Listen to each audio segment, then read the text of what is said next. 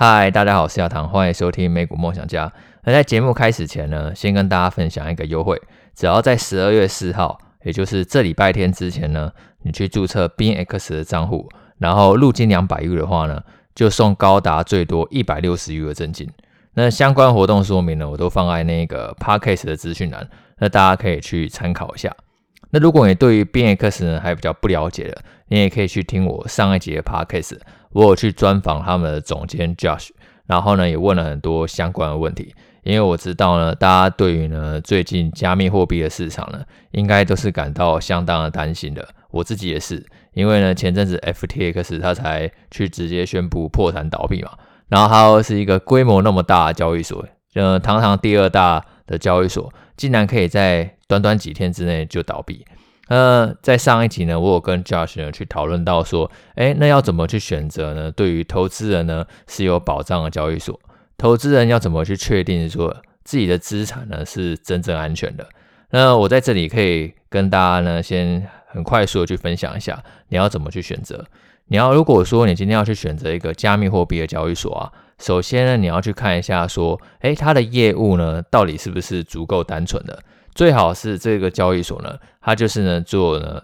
着重在呢专注在说它的本身的交易业务上，它只专注赚取呢那个客户的手续费，但是呢它并没有开发太多相关的一些理财商品，例如说它可能承诺要去付你多少利息啊等等的，因为如果说它今天可以保证你一个很高利率，那你就要小心呢，他可能为了他这个应对呢他那个支付利息的压力。然后去不当的挪用客户的资产。那第二种呢，就是它有一种客观的证明。那现在呢，第一种就是呢，它可以让你拥有可以呢自己去查询说自己的资产呢是不是真的在链上，也就是说没有被交易所使用。那另外一种呢，就是第三方机构呢审计的报告。那这个 B X 它都已经公布了，呃，第三方审计报告还没有，因为它现在委托第三方机构嘛，它预计呢是未来几个礼拜之内会公布。所以呢，我自己是觉得 B X 呢，它现在呃受到 FTX 破产，然后而牵连的影响的机会呢是相对很小的。其实 FTX 它牵连到很多中小型的加密货币交易所，就它第一时间很多中小型货币交易所，它第一时间 FTX 一破产，它就直接去暂停那个客户提款了，因为它可能本身有很多钱呢放在 FTX 上面。所以这一波倒闭的话，我觉得是有好有坏啊。坏的就是真的很多可能都会倒下来。好的就是呢，真正那种就是友善，然后正直的交易所呢会存活下来。那加密货币长期来看的话呢，我觉得还是有一个蛮大发展的机会，因为就跟两千年网络泡沫很像嘛。那时候很多公司可能挂羊头卖狗肉，其实它的技术跟网络没有什么关系，可是公司名称加个 .com，然后股价就翻好几倍。后来这个泡沫一来以后，很多公司就等于说都被打回原形嘛。然后那时候好公司也会跟着被打回原形，像是亚马逊呢，它也曾经在网络泡沫期间跌掉八成，可是后来却上涨超过百倍。我觉得加密货币呢是有机会重演类似的故事，只是在这一波汰弱留强的过程当中，想必呢就是一定会非常的辛苦。就如果说你有待在币圈里面的话。那 BNX 呢，它有一个好处就是主打自动跟单嘛，你可以直接呢去跟着优秀交易员的单，它会呢自动去帮你带单，然后呢不管是做多或者说是做空都是可以的。然后呢相关的风控呢，你只要设好的话，其实呢是可以去替你创造一个相对呢稳定的一个收入。那当然这样讲的话，我觉得大家可能还是有很多不了解的地方，所以呢我就跟我的警大好朋友 Ego 还有 NQ，他们都是我警大学长还有学弟。然后他们现在都是全职的交易员，以前跟我一样都是警官，可是后来因为绩效不错，然后所以他们就辞职了，现在都是在做那个全职的交易员。然后他们呢会跟我一起在那个赖群，我们有一起成立一个赖群，然后会跟大家分享更多跟单，然后还有那个风控的策略，然后帮助大家呢在这种币圈更大的波动当中呢是可以稳健获利的。那这一个 b x 的限时优惠啊，还有赖群的连结呢，我都放在 Podcast 的资讯栏。那这个活动，就是有到十二月四号礼拜天就结束了。那大家记得呢，有空哦就要去看一下资讯栏，然后把握一下这一次的优惠。那刚刚我看到一个一行留言，他说我没有做来宾背景功课，喜欢乱下结论，然后呢没有办法有深度的谈话，听起来完全像没有投资底子的人在尬问。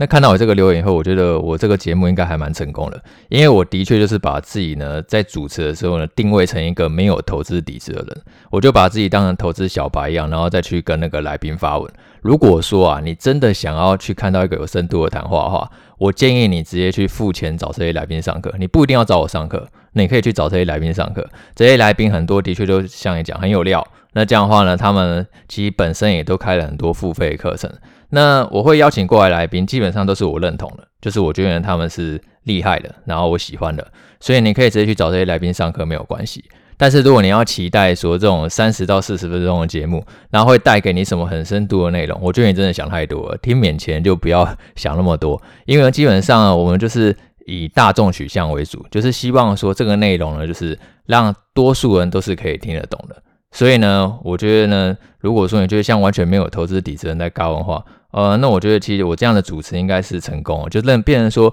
让多数人其实都是可以听得懂的。然后至于说我喜欢乱下结论的话，其实我也不太同意啊，因为我那个访纲，我每次都会跟来宾呢再三的确认，确认说这些题目呢都是 OK 的，也就是说他是可以回答很详细，然后让听众可以听得更明白。所以基本上内容的话都是我跟来宾去做沟通过了。那如果说你真的不喜欢这样节目风格的话，其实你就直接离开就好，就喜欢就喜欢嘛。那不喜欢的话，我没有办法去讨好所有人，就是我会尽量专注在自己的身上。那很自然就是会有一批就是喜欢你节目的人啦。现在我真的已经越来越懂，就是你想要讨好所有人，真的是太困难一件事情，就尽量的去做自己就好了。那前几天呢，我看到一个新闻，就是马斯克斯呢，他在接受那个彭博采访的时候呢，他说他觉得二零零八年金融海啸以来最好买进机会呢即将到来，因为他觉得说未来五到十年那个联准会利率都可能会保持在百分之五左右。那如果说未来五到十年都维持这种相对高的利率的话呢，那就会有更多这种体质更弱的公司呢，它是可能会倒闭了，或者说需要人家出手救援的。那这样的话就代表说，那个马克思他自己呢，像素资本呢，就有更多那个便宜货呢可以去买。而且在维持那么高的利率的情况下呢，其实他认为呢，就是明年美国呢经济衰退的几率呢是非常高的。那这种经济衰退一旦出现的话呢，股市呢它很大几率还会再出现一个进一步的下跌。所以其实从马克思的反弹来看的话，你会发现说马克思他对未来预测其实是相对保守，也就是说利率呢它会维持在一个相对的高点，然后呢美国经济衰退呢很有可能发生。那如果这些情境呢真的发生的话，那股市呢它很有可能会进一步的下跌，因为标普五百指数它最深跌到百分之二十七吧。但是假设经济衰退真的发生的话，平均跌幅会差不多拉到百分之三十五左右，等于说呢还会有一个进一步呢下跌的空间。所以他才说二零一八年金融海啸最好的机会即将到来嘛，意思就是说还没有来，就是说现在还不是最便宜的时候，他还想要呢再等等看说有没有更便宜的机会。那我自己的操作上话，其实我不太会把人家预测当做是一个唯一的准则，因为呢，我昨天有在粉丝团 po 这个马克思的文嘛，然后我就有看见有人留言说，那每个大师说的都不一样，他到底应该怎么办？那我觉得他讲的这个问题就蛮有趣的，就是你自己在操作上啊，你到底应不应该依据呢一个人的预测去操作？那我建议是不要。就按说这个人很厉害一样，就按是马克思讲的一样，或者说是我讲的都一样，就你不要去根据任何一个人的预测呢去做操作。你应该做的是，今天呢，如果说你的预测不准了，然后呢，那你有没有什么对策？这个才是重要的。就按是马克思他自己可能预测呢，说明年呢经济会衰退，然后呢，所以他觉得股市会进一步下跌。那那那那难道马克思他就完全现在就不买股票吗？还是说就不买他的垃圾债吗？一定不会嘛，他手上还是会有货嘛，只是买多或者说是买少的差别。所以呢，说你今天在投资的时候啊，就从来不应该依据呢说单一的预测，然后去决定说，哎，你的持股呢到底是零啊，或者说是一百，基本上这中间都一定会有一个容错空间在。也就是说呢，你会用你的资产配置的一个比重呢，来降低说你看错时呢造成一个损伤。那像我自己最近的操作是怎么样？我自己最近的操作呢，就是我在前面几集有讲过嘛。其实我对股市呢，并没有马克思那么的悲观。我认为说，美国经济呢衰退发生的几率还是相对低的。所以呢，我自己在操作股票的时候呢，我还是有去分批呢逢低布局一些股票。像是台积电啊，然后辉达或者说是 Google 等等，就是一些呢我长线呢看好的公司。可是呢，其实我股票操作呢会分两块，一块呢逢低布局，就是说它可能往下跌一点呢我就买，然后会分成三到五批，然后每一批的个股的比重呢最多最多呢不会超过百分之十五，就不希望说个股呢对我整个资产呢造成太大的伤害。然后另外一批呢则是会那个逢高呢去买进，也就是说股价可能有站上月线了，然后或者说甚至突破年线了，然后呢往上去分批买。那这样的话，可以避免说，就是你可能因为太早买的关系，然后呢，就是全部都套牢，然后让你的资金使用效率降低。然后另外一个就是我最近呢有更长呢去分享的一个债券嘛，就股票的操作的话，其实大致上来讲，哇，就分两种嘛，一种就是你分批往下去买，然后你设好你的个股上限。然后第二种是你分批往上买，就等股价又涨上来再买。那这样的话就可以避免说你真的是套在最低点。然后如果说后来股价又掉头向下，你可以呢先把你的资金出场，然后去保留你的资金弹性，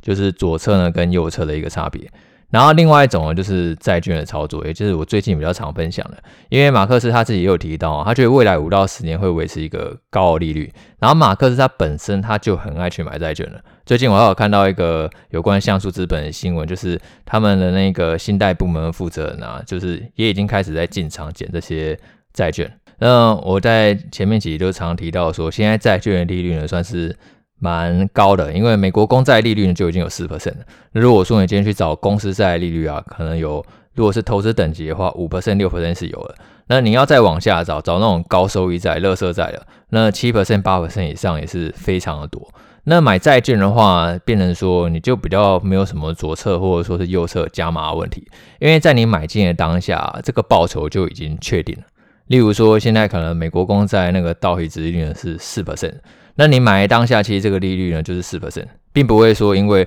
它之后价格变动而有改变。你这四 percent 呢，就是可以呢确定说你可以拿到一个利息。那未来改变的是什么？就是呢，如果说这个价格后面有变化，可能它往上涨的话，那你可以赚到价差嘛。它如果继续往下跌，那你就可以呢再继续买进，然后让你用更低的成本去取得更高的利息。因为债券呢是只要持有到到期的话，那如果发行人他没有违约的话呢，基本上你的本金呢都是获得保障，然后在持有的过程当中也是可以获得那一个稳定的一个利息的收入。然后因为利息在美国又是不扣税嘛，所以其实我在债券的操作就相对呢就是放长线许多，就原则上的话都会去持有到到期。然后所以最近也就是介绍蛮多一些高品质的公司在呢给大家。那如果说你是非常保守的投资人，我觉得持有公债是 OK 的。那而且呢，虽然说就是马克思他有提到说，他觉得未来五年到十年呢、连，准会维持一个高利率的环境，但是他也觉得说利率差不多就是百分之五左右。那其实联准会他现在升息的目标也已经很接近百分之五了，就差不多再升个两三次以后，就会接近百分之五这个空间。那一旦说联准会它暂缓了升息的话，其实对未来债券恢复上涨，我觉得是相对有利的。甚至呢，其实你从过去的经验来看的话，如果说经济真的开始走入衰退，那联准会维持这种高利率的时间就不会太久，因为利率的转折跟经济的转折是会有一个时间的落差。假设说。明年是开始，美国经济真的开始向下了，那联准会它维持这种高利率的措施就不会太久，它可能会转头去降息。那这样的话，假设你今天买的是公债或者说是投资等级债，那其实价格恢复上涨的机会呢都会非常高，因为这两种产品呢跟利率呢它们的关系呢是非常明显的，就是说当利率在降低的时候呢，债券价格呢很容易呢上涨，然后利率上升的时候，债券价格很容易下跌。那但是如果你今天投资的是一些高收益债，就体质那种很差的公司债啊，那它的走势会跟股票比较像，因为呢大家会比较担心说这家公司可能因为景气衰退呢还不出钱，所以说就算联总会真的降息以后，还是会担心说它会撑不下去，那它的价格波动就会跟股市呢比较接近。所以呢总结一下就是，如果你今天要去做一个资产配置啊，像我自己的话，我一直以来都是股票跟债券呢去那个分开去做配置嘛。只有前两年的时候，因为利率真的实在是低得太离谱了，所以我变成操作都以股票为主。因为利率真的很低的时候，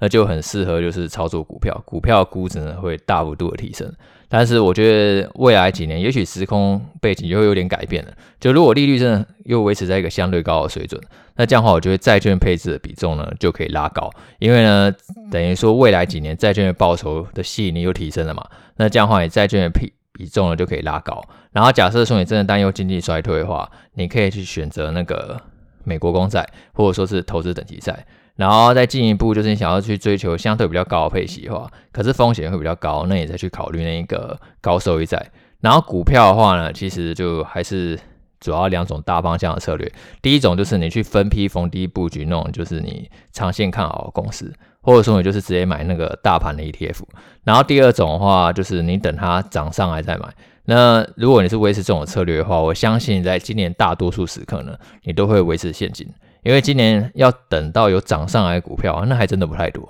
会相对少很多。那有时候投资它最重要的就是一个耐心。就是你要必须去有纪律的去做你的交易。如果说你本身呢，其实是没有任何交易纪律的，那你今天想要在市场上去稳健获利，诶，那就比较困难。因为呢，其实市场它是一个讲究一个很耐心的地方嘛。因为每一天的波动我们是没有办法预测，你可以控制的就是你自己的投资系统，然后还有你自己的投资心性。那这两个其实是只要你控制好的话，那你相信这个系统它是有一个正期望值的话，那就可以去产生一个稳定获利的结果。好，那今天我们就先分享到这边，那我们就下一次见喽，拜拜。